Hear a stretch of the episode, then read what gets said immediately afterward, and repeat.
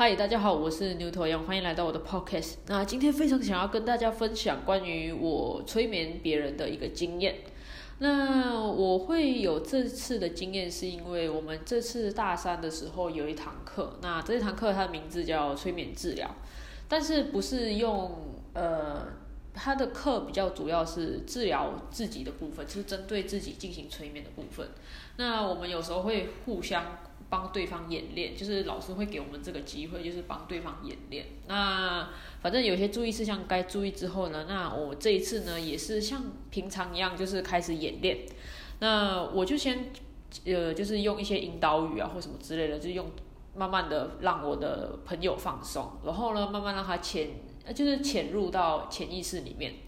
那因为我朋友他是比较喜欢就是走楼梯的方式，就是用一阶一阶的方式往下走，就有点像是往潜意识靠近的感觉。那他就来到了这个，就是走完楼梯之后，他就来到了一个空间。然后那时候其实我那时候并没有任何预设立场，说哦，你来到这个空间是什么样的一个空间？那那时候我就说，哎，你就看看这四周的那有什么这样子。那他就看一看，他就说，哎。他说，就是他的面前有出现一道墙，然后我就说，哦，一道墙啊，然后他就说很靠近，我就说，哎，有多靠近？然后他就说，就大概半个手臂的距离。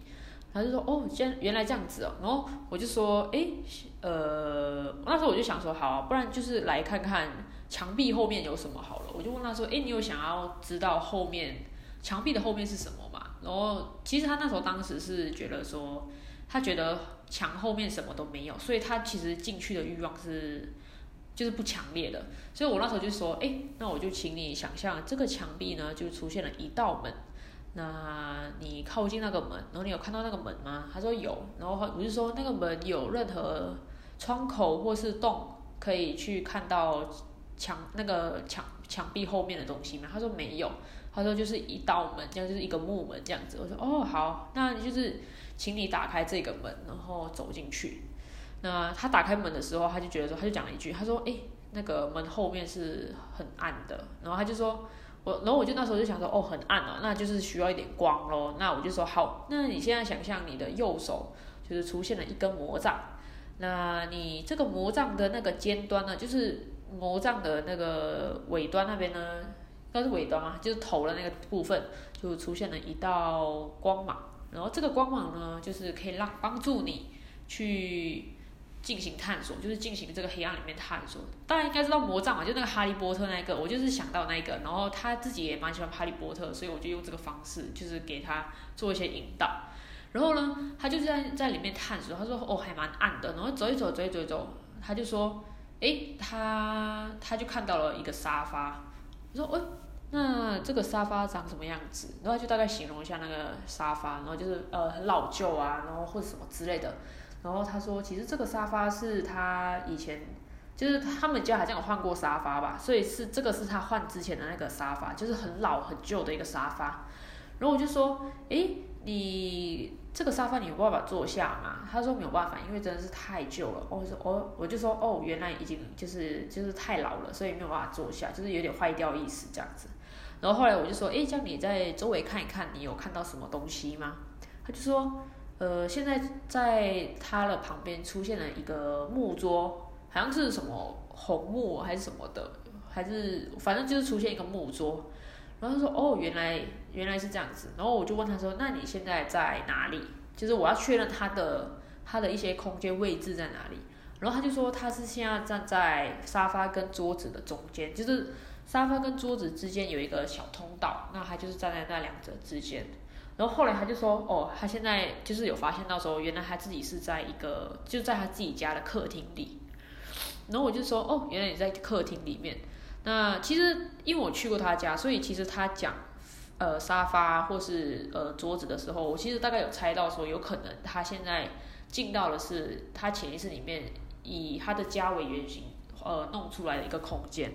那我就问他说：“哎，你现在在客厅，你感觉怎么样？就是我想要确认说，哎，他现在在客厅里面的感觉。”他就说：“呃，很奇怪。”他说他感觉很奇怪。然后他说客厅是暗的。我就说：“哦，原来是这样子。”然后但是我一直很没有办法理解说为什么他在客厅里面，但是他觉得是奇怪的。但是也想不到什么办法，所以那时候就是放着了。然后后来他就说，哎，客厅后方就是有一个空间这样子。那我先这边先跟大家先讲个前提是，他的家的客厅就是应该算是一个很大的一个空间，但是他他们家会把。就是他们家会出现一个，算是一个隔板还是什么之类的，就是会把这个空间一分为二。那比较前半部分的时候是客厅，就是称之为客厅。那后半部分就是他们的卧室，就是睡觉地方。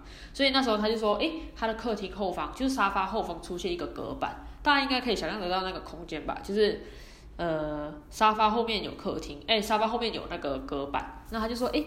后就是有个隔板，然后我就问他说：“诶，那你想要去看看吗？”然后他说：“我想去看看。”然后我就说：“好，没关系。”然后我就说：“好，那你就是走过去看看。”然后我就问他说：“诶，你看到什么？”他说：“呃，他说很暗，还是看不到东西。”然后我就说：“好，那你就想象你的魔杖的光就变得更亮，更亮，就是可以亮到就是可以看到整个空间是怎么样的。”然后他就说：“呃，里面是空的，就是里面什么东西都没有。”我说哦，什么东西都没有啊，好好，那我就说，那你想要去走走看看或什么之类的嘛？然后他就就是说，哦好，就是妈妈，就是他就是走走看。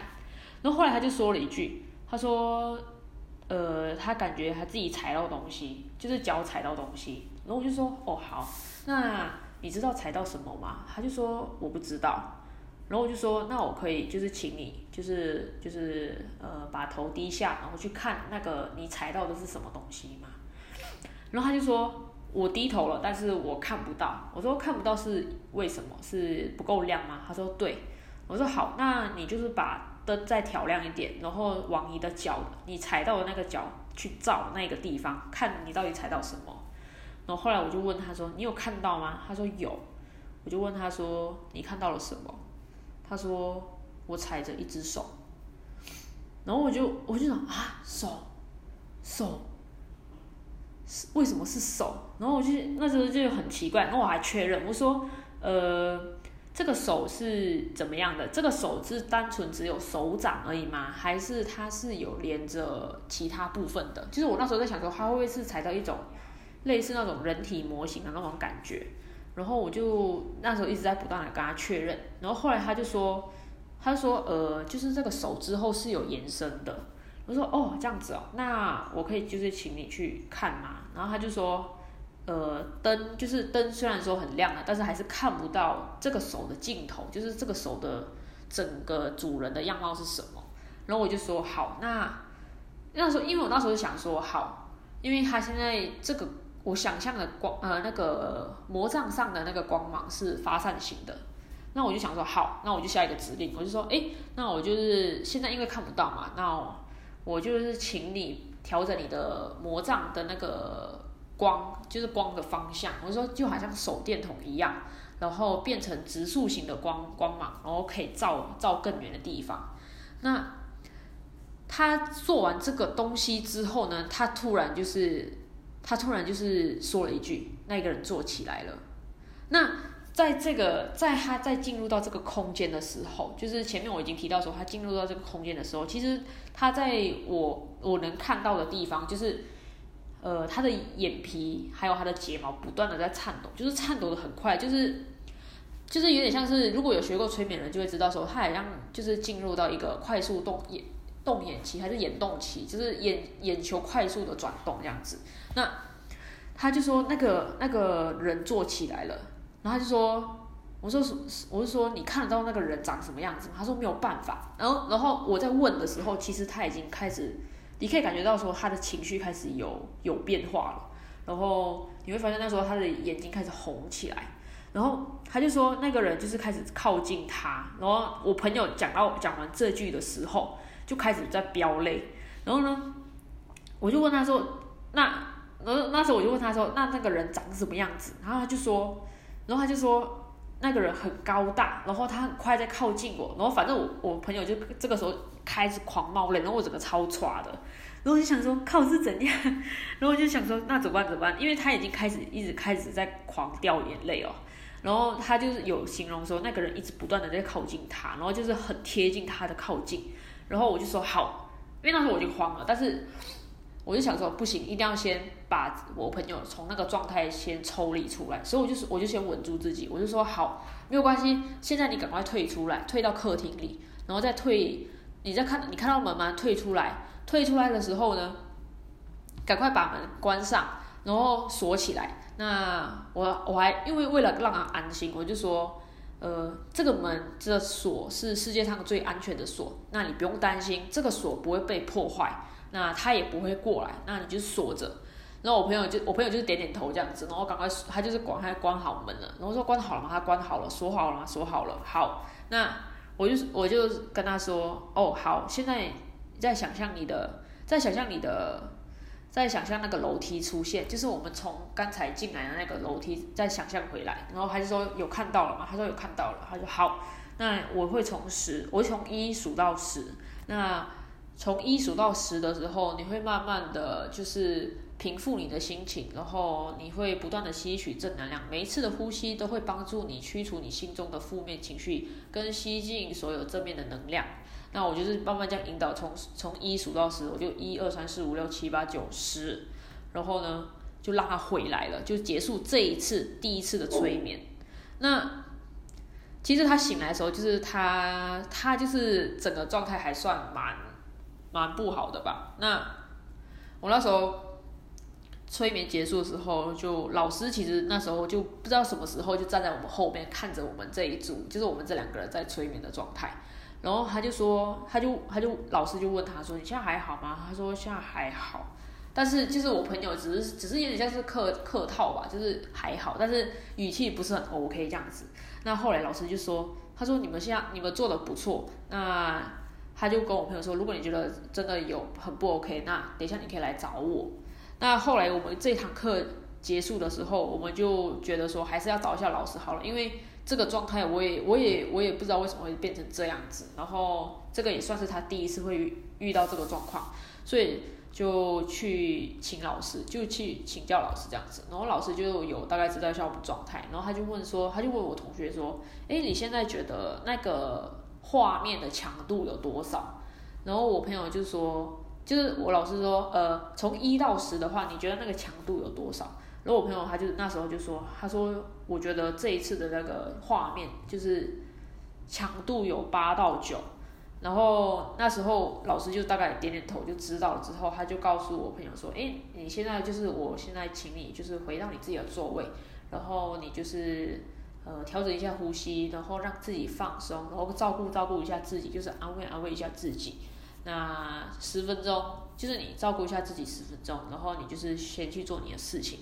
那后来老师就是把我就是就是叫过来，然后他就说，呃，现在就是我朋友的这个状态，他需要在，就是他需要我再帮他做一次的催眠。